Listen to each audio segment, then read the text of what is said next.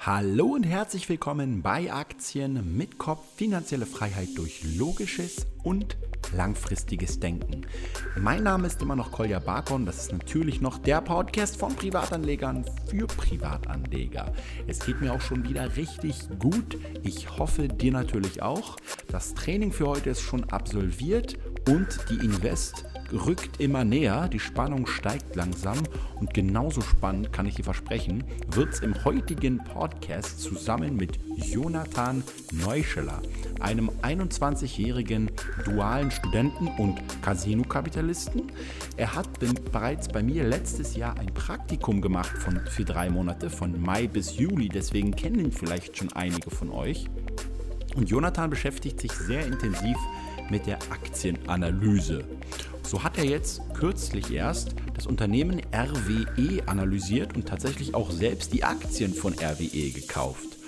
Nun ist RWE das Unternehmen, welches die letzten fünf Jahre mit Abstand am schlechtesten abgeschnitten hat von allen DAX-Konzernen. Und deswegen fragen sich viele Anleger, und das erzählt er auch im Podcast, Jonathan, sag mal, hast du nicht mehr alle Tassen im Schrank? Schrank, wie kannst du denn in so eine Depotleiche wie RWE investieren?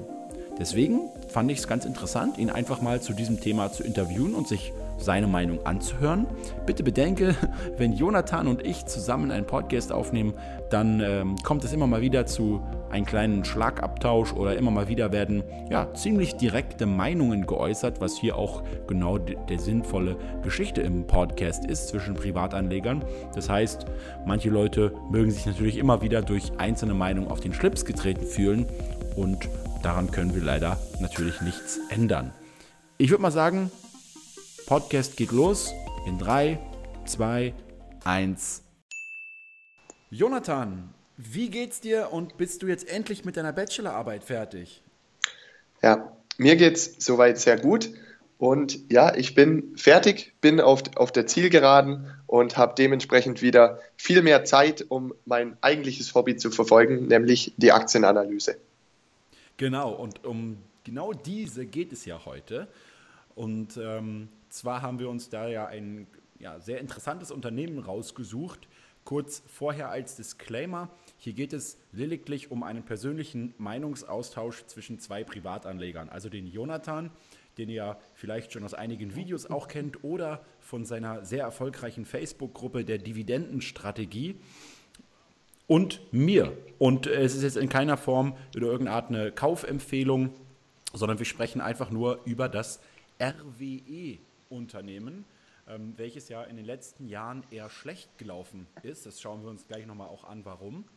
Und ja, Jonathan, jetzt ist die spannende Frage. Du hast dich mit RWE ja so ein bisschen beschäftigt, wo die meisten Leute jetzt vielleicht sagen, boah, das ist doch voll die Depotleiche oder voll der Rohrkopf. hast, hast, du dir im Prinzip gesagt, okay, ich gucke mir das Unternehmen mal genauer an und äh, hast einige spannende äh, Dinge rausgefunden. Vielleicht könntest du das mal kurz zusammenfassen. Genau, genau, Kolja, das mache ich gerne. Es ist ja so, wenn wir kein passiver ETF-Investor sind, sondern ein aktiver Investor, und dazu zähle ich mich, dann sind wir nur deshalb aktiver Investor, weil wir mehr Rendite als der Markt erhoffen. Ob wir es dann nachher tatsächlich erzielen, ist eine andere Sache, aber das ist zuerst mal unsere Motivation. Wenn wir eine Überrendite gegenüber dem allgemeinen Aktienmarkt erzielen möchten, dann muss unser Depot auch wesentlich anders aussehen als der durchschnittliche Markt. Nur dann ist es möglich, dass wir überhaupt eine abweichende Rendite erzielen. Warum habe ich mich jetzt dafür entschieden, die RWE-Aktie mal genauer anzuschauen? Ganz einfach deshalb, weil sie das hässlichste Endline ist, was es im DAX gibt in den letzten fünf und zehn Jahren. Der Verlust gegenüber dem Stand vor zehn Jahren liegt bei 80 Prozent. Also so eine Aktie stand bei über 80 Euro und kostet aktuell knapp über 11 Euro. Und was ziemlich spannend ist, mhm. bei dieser Aktie gab es in dieser gesamten Zeit des Kurs, Kursrückgangs keine einzige Kapitalerhöhung oder Verwässerung. Ja? Ähm, das heißt, wenn es dem Unternehmen gelingen würde, wieder an die alten Zeiten ein Stück weit anzuknüpfen, mhm. würde auch nichts im Wege stehen, wieder in Richtung der alten Kursbereiche zu gehen. Mhm. Und, und jetzt ist natürlich die Frage, wie wahrscheinlich ist ein solches Szenario? Und mhm. deswegen habe ich mich genauer mit der Fundamentalanalyse beschäftigt. Okay.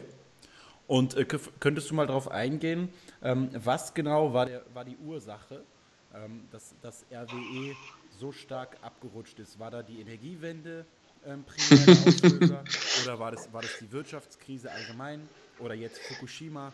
Äh, was mhm. ist deiner Meinung nach hier der Grund für, für, dieses starke, äh, für den starken Wertverfall? Ge genau, also meiner Meinung nach ganz klar äh, die gescheiterte Politik, die, die mit Subventionen eingegriffen hat und den eigentlich funktionierenden deutschen Strommarkt zerstört hat. Mhm. Das, das waren die Grünen damals ähm, während der Schröder-Zeit, die sich eben für die Energiewende entschieden haben, die auch überall äh, groß gelobt wurde, ähm, aber im Endeffekt den Strom für uns Kunden sauteuer gemacht hat. Und das Irrwitzige daran ist, der Strompreis selbst an der Börse ja, für die Erzeugung, der ist in der Zwischenzeit äh, um 75 Prozent gefallen. Das heißt, wir Verbraucher zahlen heute viel mehr, aber mhm. die Stromerzeuger bekommen viel weniger als früher. Worauf ist das zurückzuführen? Das liegt daran, dass eben die eine zusätzliche Kap Erzeugungskapazität in den Markt gekommen ist durch den Ausbau der erneuerbaren Energien. Mhm. Und dieses zusätzliche Angebot hat wie bei jedem Angebots-Nachfrage-Konstellation dazu geführt, dass eben der Preis gesunken ist. Ja. Und weil jetzt erneuerbare Energien und konventionelle Kraftwerke konkurrieren um den Abnehmer. Mhm. Und die erneuerbaren Energien, die bekommen, die Erzeuger bekommen aber nicht den Strompreis, der an der Börse ist, sondern die bekommen über ein Umlagensystem noch subventioniert eine feste Vergütung on top. Und diese Vergütung liegt teilweise bei über 50 Cent für eine Kilowattstunde, also mehr als wir an gesamten Strompreis haben. Und diese Vergütung für diese ganzen erneuerbaren Anlagen wird eben auf den Strompreis aufgeschlagen und führt dazu, dass insgesamt der Strompreis teurer wird. Und jetzt sollten wir uns noch ganz kurz damit beschäftigen, in ein, zwei Minuten, was ist überhaupt RWE? Genau, und was RWE, ist das Geschäftsmodell? Genau. Genau. Ja. RWE ist zuerst mal der größte CO2-Emittent Europas. und, und macht sich deshalb nicht gerade beliebt. Ähm, Aufgrund der ganzen Braunkohle und so, ne? Oder? Genau, weil mhm. RWE ist ein Stromerzeuger und deckt die gesamte Wertschöpfungskette der Stromerzeugung ab. Das heißt, die haben erstens haben sie verschiedene Arten von Kraftwerken. Das sind größtenteils Braunkohlekraftwerke, Steinkohlekraftwerke, Gaskraftwerke, Wasserkraftwerke und Atomkraftwerke. Mhm.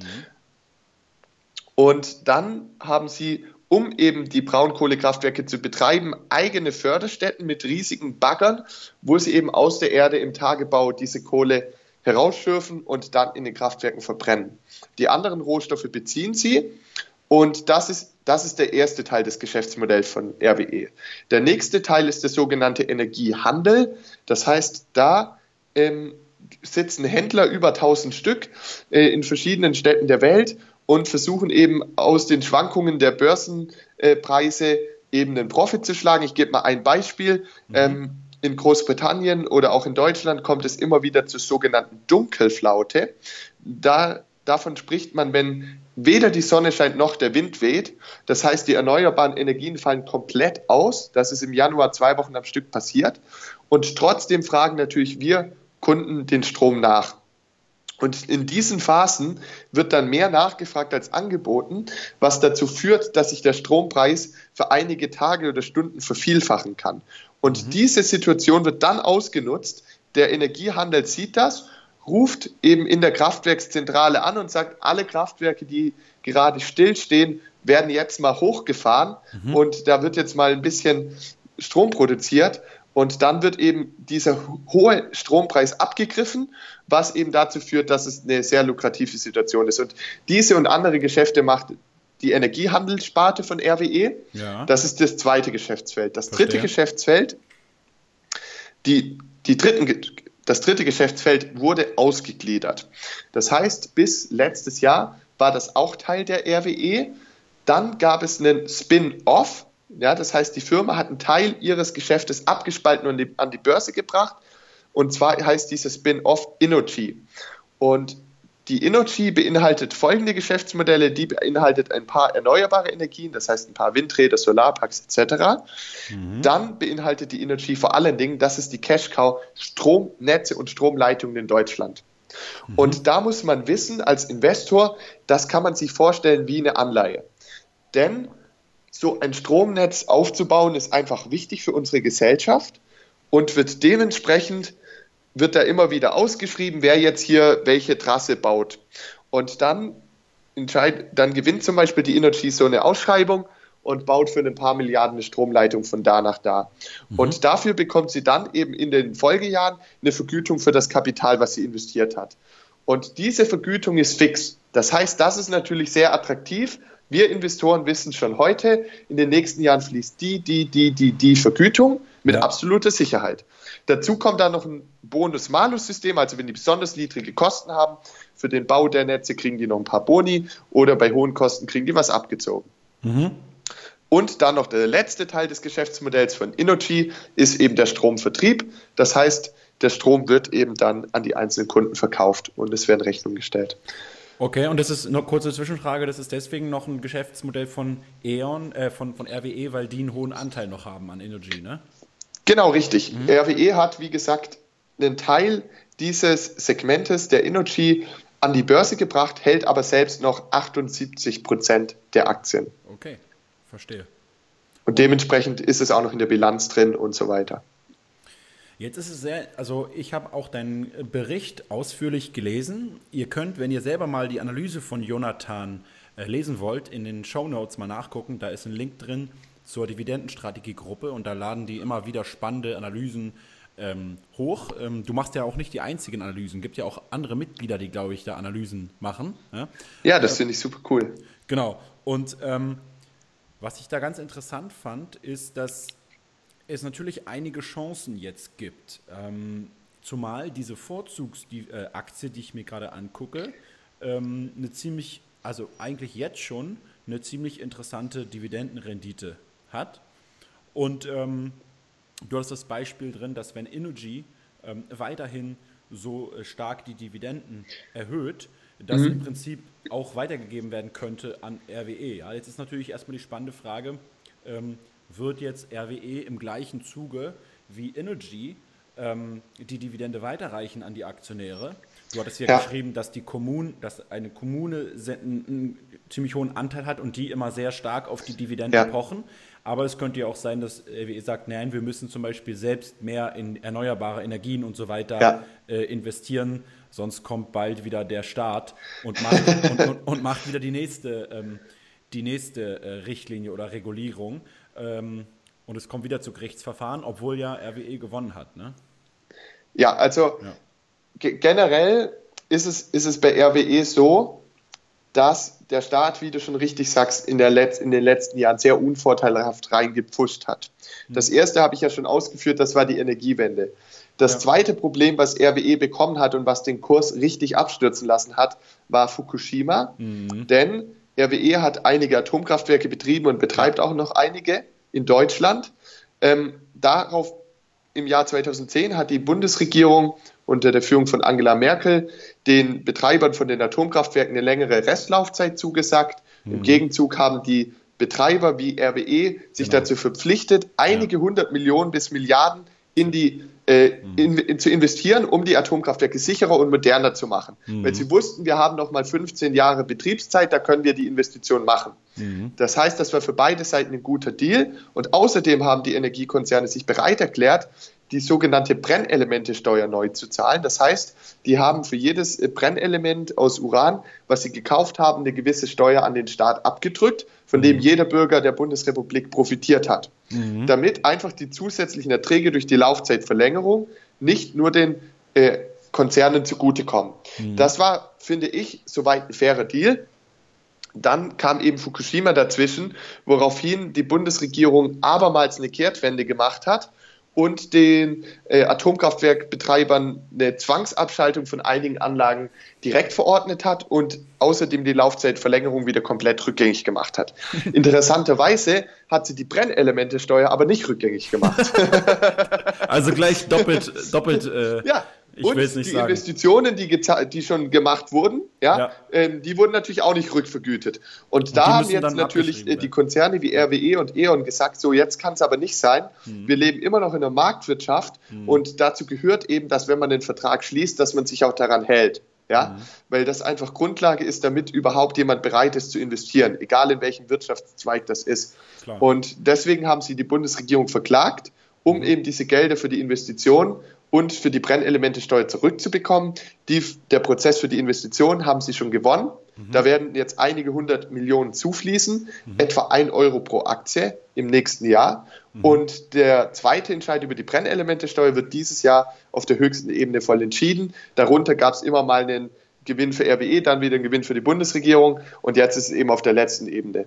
Okay. Ähm, wenn Sie da recht bekommen würden, hätte das erhebliche Auswirkungen auf RWE, weil Sie könnten da ungefähr meinen Berechnungen zufolge drei Euro pro Aktie vereinnahmen. Und wenn wir uns überlegen, dass die Aktie bei 11 Euro steht, mhm. haben wir also die potenzielle Chance auf 4 Euro pro Aktie, die einfach mal so dem Konzern zufließen würde, was eben schon mal fast 30 Prozent wären. Okay. Äh, woher kam jetzt der letzte Euro noch? Drei Euro? Der, der war eben äh, wegen den Investitionen. Das haben sie okay. schon gewonnen. Okay, ja. alles klar. Ja. Heftig, heftig. Also ich sehe tatsächlich, ich gucke mir gerade die Vorzugsaktie an ähm, und im 2011 war ja, glaube ich, Anfang irgendwann im März Fukushima. Ne? Ja. Die Aktie ist tatsächlich in diesem Jahr über 50 Prozent eingebrochen. Ähm, richtig krass. Und ähm, dann ging es nach und nach immer weiter und weiter runter. Und ähm, was mich ganz interessiert, was mich sehr stark interessieren würde, du hattest es am Anfang schon gesagt, es, es gab bisher aber keine Kapitalerhöhung. Das heißt, sie haben es geschafft, äh, sozusagen ohne ohne neues, äh, frisches Kapital durchzukommen. Wie sieht es denn aus mit dem, mit dem Verschuldungsgrad mhm. und allgemein mit, mit Fremdkapitalquote? Mhm. Das müsste ja für dich als gerade als Dividendeninvestor ja auch eine, eine wichtige Rolle ja. spielen bei deiner Investition, oder? Ja. Ja, also ganz, ganz viele Leute sagen, äh, sagen zu mir eh generell, wie, wie bist du eigentlich so blöd und kommst auf die Idee, eine RWE dir jetzt anzuschauen und übrigens auch zu kaufen. Ja. Ich bin investiert. Genau. Ähm, okay. ja, und das ist ja genau der Jonathan. Ne? Wenn alle Leute sagen, warum bist du so blöd? Dann sagt Jonathan, genau deswegen, weil alles sagen.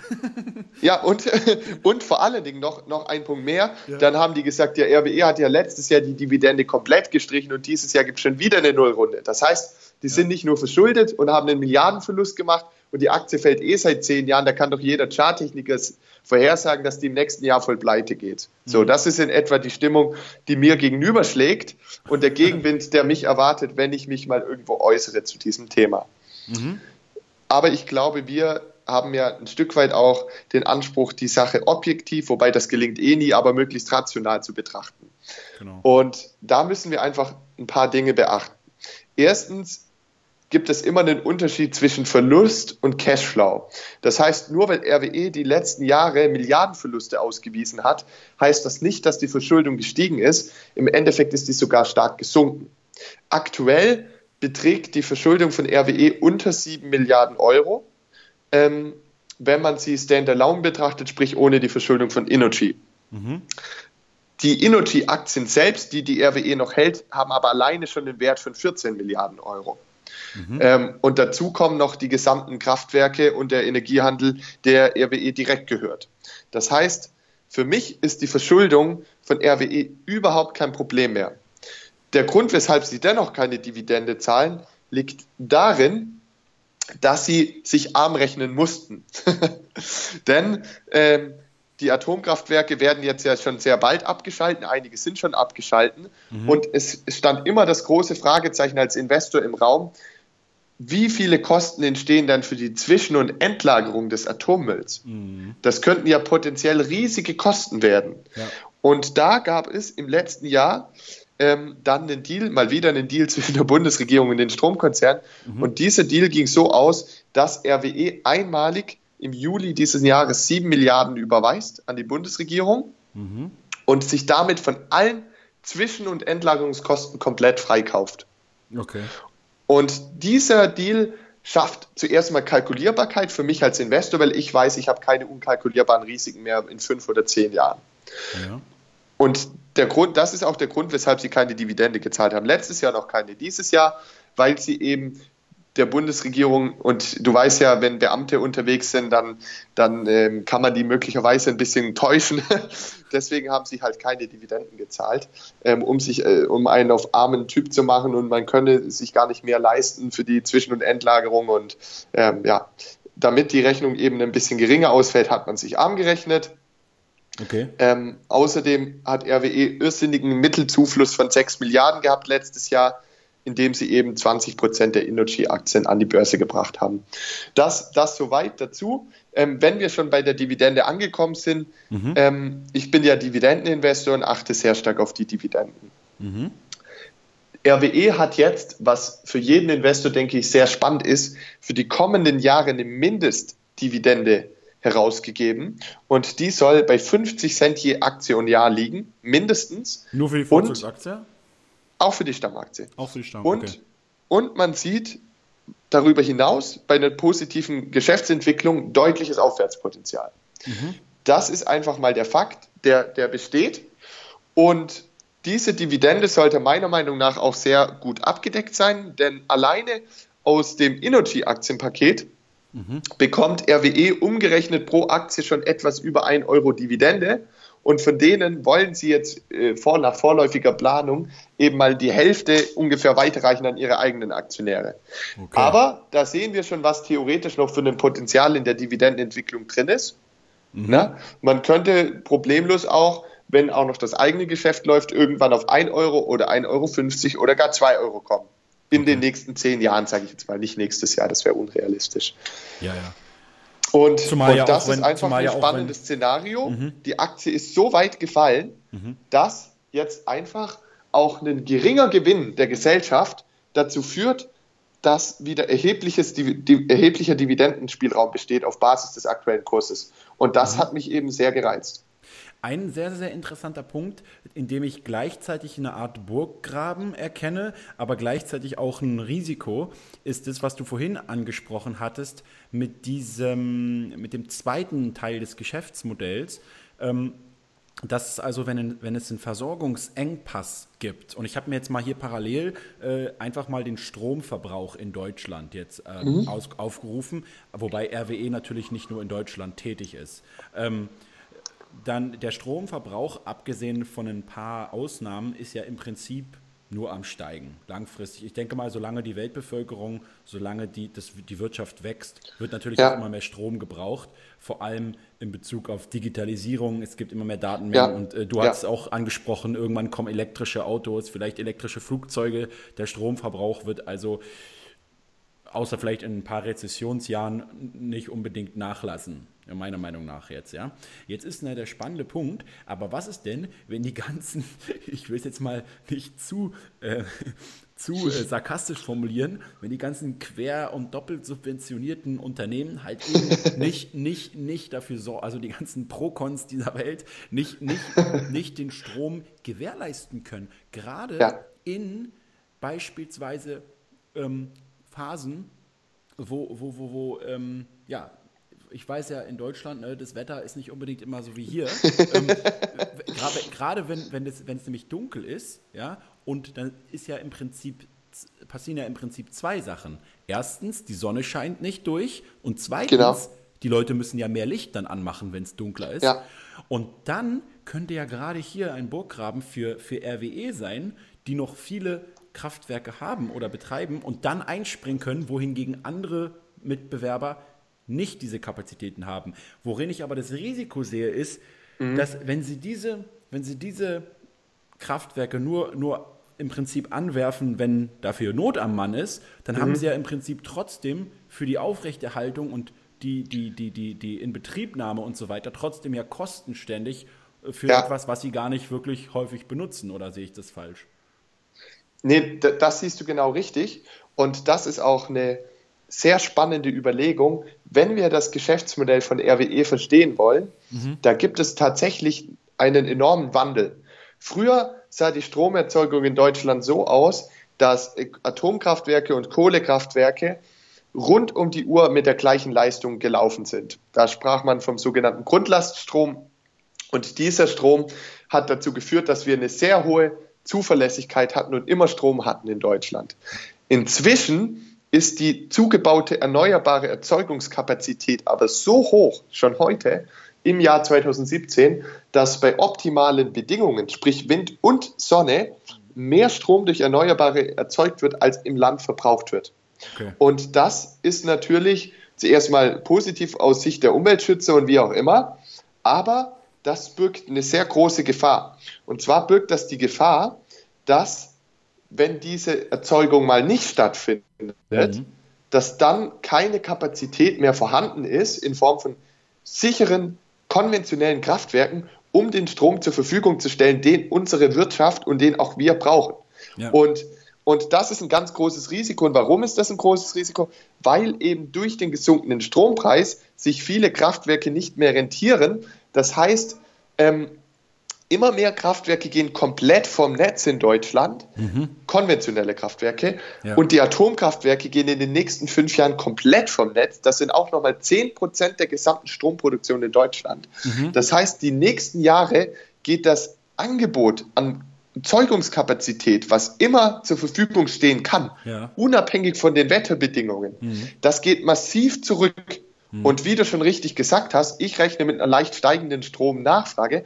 Das heißt, wir werden in den nächsten Jahren meiner Meinung nach in eine Situation kommen, in der wir auf einmal viel oder nicht nur viel zu wenig, aber eben etwas zu wenig Erzeugungskapazität haben. Mhm. Und das ist eben der Wandel im Geschäftsmodell weg von der Grundlaststromerzeugung hin zu einer neuen Art der Erzeugung, und zwar zu der, zu der Unterstützung der erneuerbaren Energien, und zwar immer dann, wenn ja. diese selbst nicht erzeugen können. Und deswegen lautet auch das neue Motto von RWE, Zukunft sicher machen. Ja? Mhm. RWEs neues Ziel ist es, die Stromversorgung in Deutschland zu gewährleisten. Mhm. Und das ist meiner Meinung nach einfach ein Beitrag, der was wert ist, und wenn die Bundesregierung hier jetzt nichts unternimmt, dann wird durch die geringe Wirtschaftlichkeit der alten Kohlekraftwerke und durch das Abschalten der Atomkraftwerke ja. eben diese Kapazität rapide zurückgehen von Jahr zu Jahr. Mhm. Und irgendwann werden wir dann an den Punkt kommen, dass wir einen Blackout erleben, das heißt einen Stromausfall über möglicherweise viele Stunden oder gar Tage, ja? ähm, weil das Netz einfach immer fragiler wird. Woher soll denn der Strom kommen? Ja? ja. Ähm, der, der, der kommt nirgendwo her. Und deswegen haben sich in Aus Großbritannien und deswegen haben sich in Großbritannien und in Frankreich ja. ähm, schon sogenannte Kapazitätsmärkte gebildet. Mhm. Das heißt, ähm, es erfolgt eine Vergütung für die konventionelle Stromerzeugung dafür, dass sie eben bereit sind, ah, jederzeit okay. die Kapazität hochzufahren, mhm. wann immer man sie braucht. Okay. Und in Deutschland gibt es derzeit noch kein Statement der Bundesregierung, dass das kommen wird. Aber wenn man logisch denkt, dann muss es kommen, spätestens nachdem wir einmal die böse Erfahrung gemacht haben, dass es nicht reicht. Okay. Und, und das könnte meiner Meinung nach, und jetzt sind wir eigentlich auch am Kernpunkt angekommen, warum ich diese Aktie gekauft habe. Mhm. Im Endeffekt steigt die Aktie dann, wenn die nachhaltige Ertrags Basis des Unternehmens steigt. Und der Strommarkt unterliegt eben durch diese ganzen Maßnahmen einem sehr starken Zyklus, der seit acht bis zehn Jahren permanent nach unten geht. Und ich stelle jetzt die Behauptung auf, dass das Tief gekommen ist. Ich stelle die Behauptung auf, dass es von nun an wieder aufwärts geht, eben aus den gerade genannten Gründen, dass immer mehr konventionelle Kapazität abgeschalten wird, was was das Angebot verknappt und damit wieder zu steigenden Strompreisen führen sollte. Mhm. Der Strompreis an den Strommärkten selbst ist schon wieder um 50 Prozent gestiegen in den letzten Monaten und meiner Meinung nach kann er noch deutlich weiter steigen. Und top kommt meiner Meinung nach eben der Kapazitätsmarkt. Meiner Meinung nach muss der kommen, einfach aus dem Grund, weil generell gilt in der Wirtschaft, so habe ich das an meiner Uni gelernt, was einen Wert hat, hat auch einen Preis. Okay. Und eine sichere Stromversorgung in Deutschland ist für mich unersetzlich. Viele meiner Freunde haben zu mir am Anfang gesagt, als ich mit ihnen über RWE gesprochen habe, Jonathan, du bist doch blöd. RWE hängt ja komplett von der Politik und von Deutschland ab. Und dann habe ich zurückgerufen, nein, du bist blöd, denn, denn Deutschland hängt von RWE ab. Mhm. Stellen wir uns mal vor, RWE würde von heute auf morgen alle Kapazität herunterfahren. Da mhm. würde morgen in Deutschland nichts mehr passieren. Nichts. Mhm. Weil einfach nicht mehr die Stromerzeugung da ist, die wir brauchen, um unsere Fabriken, um unsere Arbeitsplätze, um, um zu kochen, um, um auch hier diesen Podcast aufzunehmen. Ja, alles braucht in unserem Leben Strom. Wir sind eine vernetzte Gesellschaft, eine digitalisierte Gesellschaft. Und diese Gesell und das, das Blut dieser Gesellschaft ist eben der Strom. Der, der, der hält uns am Leben. Und den brauchen wir. Und zwar immer und nicht nur, wenn die Sonne scheint oder wenn der Wind weht. Und deswegen hat es einen Wert, die Versorgungssicherheit. Und was einen Wert hat, sollte meiner Meinung nach auch einen Preis haben. Okay. Ähm, wie siehst du denn das Risiko beispielsweise in Bezug auf weitere Regulierungen? Ich nenne dann mal die CO2-Steuer. Ja. Hast du, also CO2-Steuer habe ich zum Beispiel Planet Money gehört, sehr interessantes Thema. Ähm, und könnte durchaus, ähm, also es gibt nicht nur, nicht nur Politiker in, in vielen Ländern oder Ökonomen, die das, die das ähm, auch vorrechnen. Ähm, also im Prinzip ist, lautet da so die, die Devise, hebt die, hebt die, CO, hebt die CO2, äh, also erhebt, sorry, erhebt eine Steuer auf CO2-Verbrauch. Ja. Je mehr man verbraucht, auch als somit, weil es weitergegeben wird, auch als privater Konsument, desto mehr ähm, Steuern zahlt man. Und im gleichen Zuge ähm, senken aber Steuern in anderen Bereichen. Um das, das würde ich gerne erleben. das, genau. Dass die also Steuern also ökono ökonomisch, ja. das war richtig interessant, haben die bei Planet Money richtig spannende Ökonomen gefragt. Die haben gesagt, ökonomisch könnte das tatsächlich Sinn ergeben. Ja? Aber ja. die spannende Frage ist ja auch immer, aber da sind wir dann wieder in einem ganz anderen politischen, liberalen äh, Gesprächsthema. Da könnten wir uns sowieso 100 Jahre drauf einlassen. Aber was ist, was sind so Risiken deiner Meinung nach, ja. zum Beispiel so einer CO2-Steuer oder andere Sachen, die wiederum ja dann einen Einfluss hätten auf genau diese von dir gerade eben ja. beschriebene langfristige Ertragsstärke von RWE. Ja.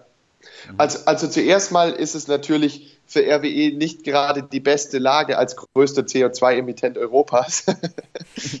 Na, okay, sind wir nicht in der besten Ausgangssituation, wenn CO2, sein, ne? Wenn CO2 noch stärker besteuert wird, aber einer muss ja den Strom zur Verfügung stellen. Mhm. Ähm, ja, es gibt schon CO2-Emissionsrechte schon seit vielen Jahren. Die, ja. die werden gehandelt und äh, RWE bezahlt diese Rechte, wenn sie den Strom produzieren. Es ist tatsächlich so, dass es da dort in nächster Zeit zu einer neuen Regelung kommt. Mhm. Meiner Meinung nach ist ehrlich, weil ähm, die anderen Produzenten, zum Beispiel E.ON oder Vattenfall oder ENBW, mhm. die auch in Deutschland Strom produzieren, müssen ja auch diese Rechte kaufen. Klar. Das heißt, wenn die für alle teurer werden, ähm, wird halt am Schluss der Strom wieder teurer, aber mhm. ähm, es dürfte meiner Meinung nach jetzt nicht direkt die Wirtschaftlichkeit betreffen.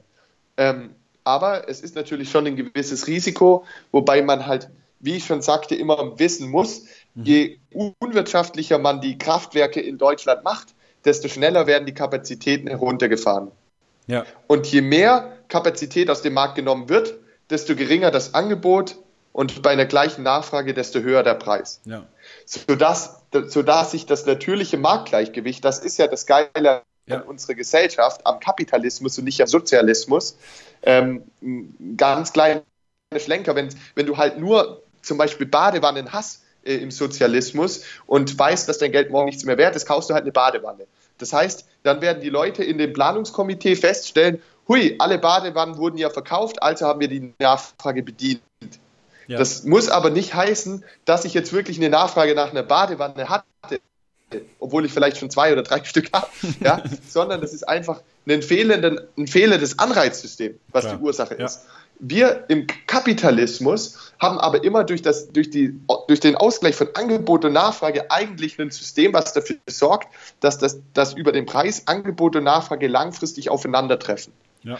Und, und diesen Effekt erwarte ich eben einfach im Strommarkt. Mhm. Und diesen Effekt ist, dieser Effekt ist meiner Meinung nach mhm. noch nicht im Aktienkurs wiedergespiegelt und zwar nicht mal ansatzweise. Okay. Und deswegen habe ich mir die RWE-Aktien übrigens in hoher Stückzahl gekauft.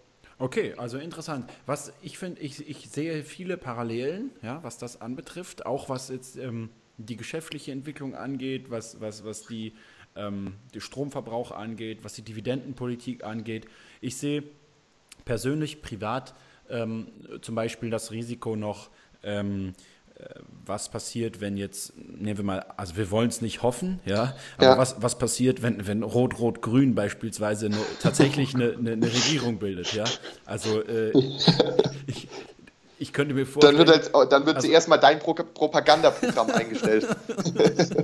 Also ich könnte mir vorstellen, dass, ähm, dass, äh, dass äh, also ich weiß jetzt nicht, ob du das Parteiprogramm der Linken gelesen hast. Ich habe es jedenfalls. nee, habe ich nicht. Ich habe es gelesen, ja. Und die würden, also ich, ich hoffe natürlich, dass in so einem Fall äh, die, die SPD und Grünen vielleicht äh, ein bisschen Vernunft wahren würden. Man, man, man weiß es nicht genau, aber ähm, in, bei den Parteiprogrammen steht halt drin, dass alle Unternehmen, die halt den täglichen Grundbedarf an gewissen Dingen decken, ja. Wobei, wobei sie ver, ver, verfehlt haben, das genau zu definieren, weil beispielsweise ja. irgendwelche Kondome oder so sind dort wahrscheinlich nicht enthalten, obwohl die ja zum Grundbedarf gehören. Aber ich will jetzt nicht zu viel Spaß machen, ich meine es ganz ernst. Ähm, was das tatsächlich zum Beispiel das Risiko einer Verstaatlichung ja, besteht. Ähm, mhm. Und ja, dann weiß man ja nicht genau, was, was denen dann so vor, also wie, wen die dann zur, Aktie, zur Aktien- und Unternehmensbewertung ansetzen und wie hoch sie den Wert ansetzen äh, und, und, und, und was man da als Aktionär dann noch bekommt für seine, für seine RWE-Aktien. Und, und ja. das ist der eine Punkt. Und der andere Punkt ist der, ähm, also um es jetzt mal ganz kurz nochmal zusammenzufassen, ja, und jetzt bei den SPD und Grünen und linken Wählern nicht gleich wieder komplett unten durch zu, zu fallen. Ich sehe einfach, dass sollte es eine linksorientierte Regierung geben, mhm. im Prinzip die Regulierungen und so weiter sich weiterhin schädlich für RWE auswirken könnten. Und mhm. der zweite Punkt, du hattest es ja auch in deinem, in deinem äh, Bericht geschrieben, ein Sechstel von RWE, glaube ich, gehört zu, zu, zu, irgendeiner Kommune oder irgendwelchen Kommunen, ja. Jetzt wollte mhm. ich mal fragen, wie stark üben die denn Einfluss eigentlich auf, auf die, mhm. auf die Entwicklung von RWE und, und, und könnte das nicht auch noch ein Risiko sein? Mhm.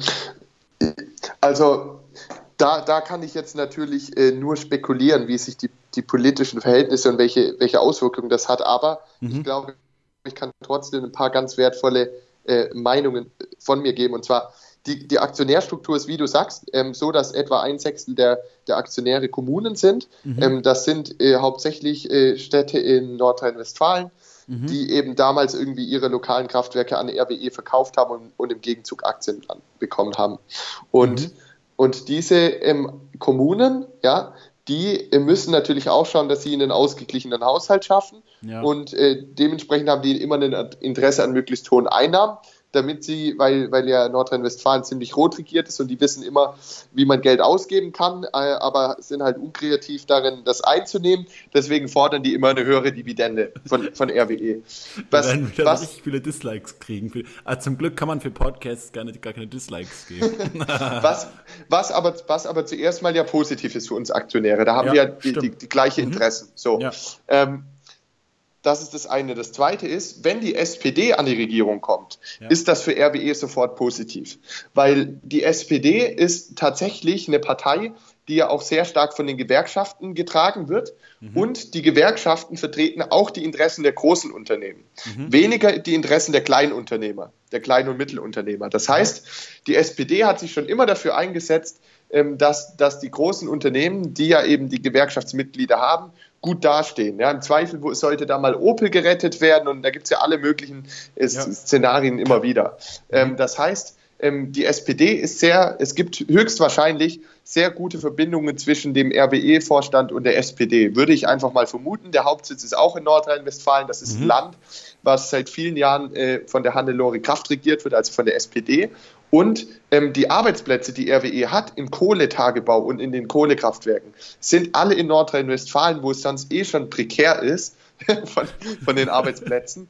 Das ja. heißt, die haben ein großes Interesse daran, diese Arbeitsplätze zu erhalten. Ja. Das heißt, äh, eine SPD-Regierung wäre vielleicht für einen Aktieninvest in RWE nicht mal schlecht. Okay. Wobei, wie gesagt, das sind Spekulationen, ja, und ja. Äh, da, da kann ich jetzt nicht meine Hand ins Feuer legen, weil politische Ereignisse sind einfach nicht kalkulierbar.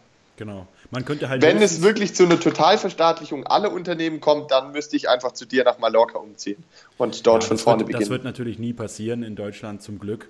Äh, also so viel Vernunft werden wir immer behalten.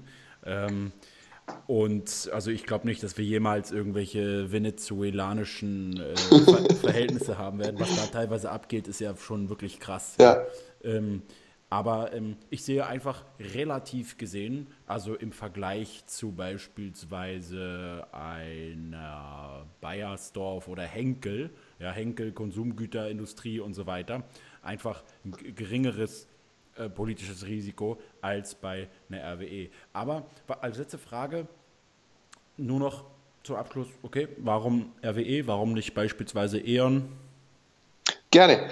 Ähm, E.ON also ist wahrscheinlich auch, auch ein gutes Investment. Mhm. E.ON ist wahrscheinlich auch ein gutes Investment aus meiner Perspektive, mhm. ähm, weil E.ON profitiert von den gleichen Entwicklungen, die wir eben durchgesprochen haben. Mhm. Allerdings habe ich mich für RWE entschieden und nicht von E.ON aus wesentlich aus drei Gründen. Erstens, bei RWE gibt es Vorzugsaktien, die nicht im DAX notieren. Das heißt, diese Aktien kosten nicht 15,50, sondern nur 11 Euro und sind über ein Viertel günstiger als die Stammaktien im DAX. Das mhm. heißt, ich bekomme als Investor, weil ich eben kein ETF bin, der nur den DAX kauft, sofort einen riesen Abschlag oder mehr Aktien fürs gleiche Geld, mehr Dividende fürs gleiche Geld, eine höhere Dividendenrendite, mehr Anteile etc. Und das ist für mich einfach schon mal die erste Margin of Safety, mhm. diese zusätzlichen 27% Abschlag gegenüber den Stämmen. Wobei man wissen muss, im Energiesektor gibt es Übernahmefantasien, weil einfach die Marktbewertungen so niedrig sind. Mhm. Wenn RWE selbst übernommen werden sollte, dann zieht es natürlich die Stämme hoch und nicht die Vorzüge. Ja. Ähm, aber damit kann ich leben. Ich rechne nicht damit, dass RWE übernommen wird, sondern eher, dass Innogy übernommen wird, was für die RWE-Aktionäre hervorragend wäre. Und der, also das ist der erste Punkt, meine zusätzliche Margin of Safety, mein zusätzlicher Rabatt, weil es Vorzugsaktien gibt. Mhm. Der zweite Punkt ist, RWE war viel schlauer darin, ihr, ihr Geschäft aufzuspalten. Das hat E.ON ja auch gemacht, aber E.ON hat ein anderes Konstrukt gemacht. Die haben die klassischen Kraftwerke abgespalten. Und das hat dazu geführt, dass E.ON jetzt äh, viel höher verschuldet ist nach wie vor und deswegen vor wenigen Tagen eine Kapitalerhöhung um 10% machen musste und damit die künftigen Gewinne auf mehr Aktien verteilt werden. Eieieiei. Und trotzdem haben sie gerade mal, obwohl sie um 10% verwässert haben, haben sie gerade mal 1,3 Milliarden eingesammelt. Und das, ist, das verpufft in der Bilanz von E.ON äh, wie, wie nichts, wie so, ein, wie so ein kaltes Bier nach einem warmen Tag. So, so, so, so schnell ist das weg. Ja, das, das Eon ist wie ein ausgesogener Schwamm und wenn da jetzt was reintropft, das, das ist äh, nicht nirgendwo wieder zu finden. Ja. wie in der Sahara, ja. ja. Okay, okay, super. Ja. Cool. Da war auf jeden Fall eine Menge mit dabei. Jetzt haben wir mal im Podcast was ganz anderes gemacht, was wir sonst eigentlich nie gemacht haben, nämlich einfach mal wirklich so eine Art einzelnes Unternehmen mal richtig durchgesprochen. Aber ich fand deswegen RWE so ein interessantes Beispiel, weil es einfach tatsächlich so wie der allgemeine Markt sagt, eher eine Art Value Investment jetzt ist. Die meisten genau. Leute setzen eben nicht drauf. Und genau hier sagst du dir, hm, okay, genau dann macht es für mich eventuell mal Sinn, einfach mal genauer nachzuschauen und machst dir eigentlich gar keine so großen Gedanken über das, was alle anderen immer ständig sagen, sondern guckst einfach selber genau nach. Durch.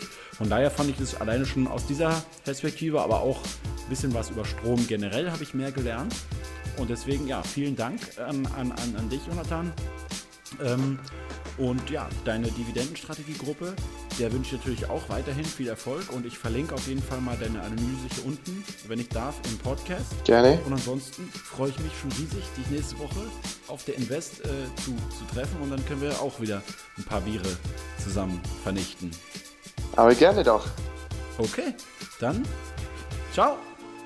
Ciao, bis nächste Woche. Okay, so viel zu RWE, so viel zu Jonathan. Ich wünsche euch jetzt eine wunderschöne Woche an diesem Montag.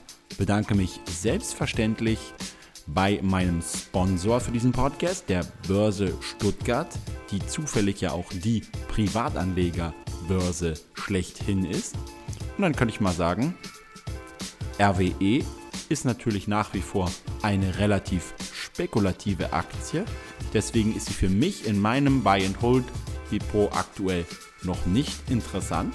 Aber man kann ja mal die Geschäftszahlen entwickeln, sich sehen und gucken, wie entwickelt sich dieses Unternehmen in den nächsten Monaten, Quartalen und Jahren weiter. Und dann kann RWE natürlich genauso ein interessantes Investment werden für mich wie jede andere Aktie auch. Da gibt es natürlich keine Aktiendiskriminierung. In diesem Sinne, ich wünsche euch einen rationalen Tag und eine schöne Restwoche. Ciao.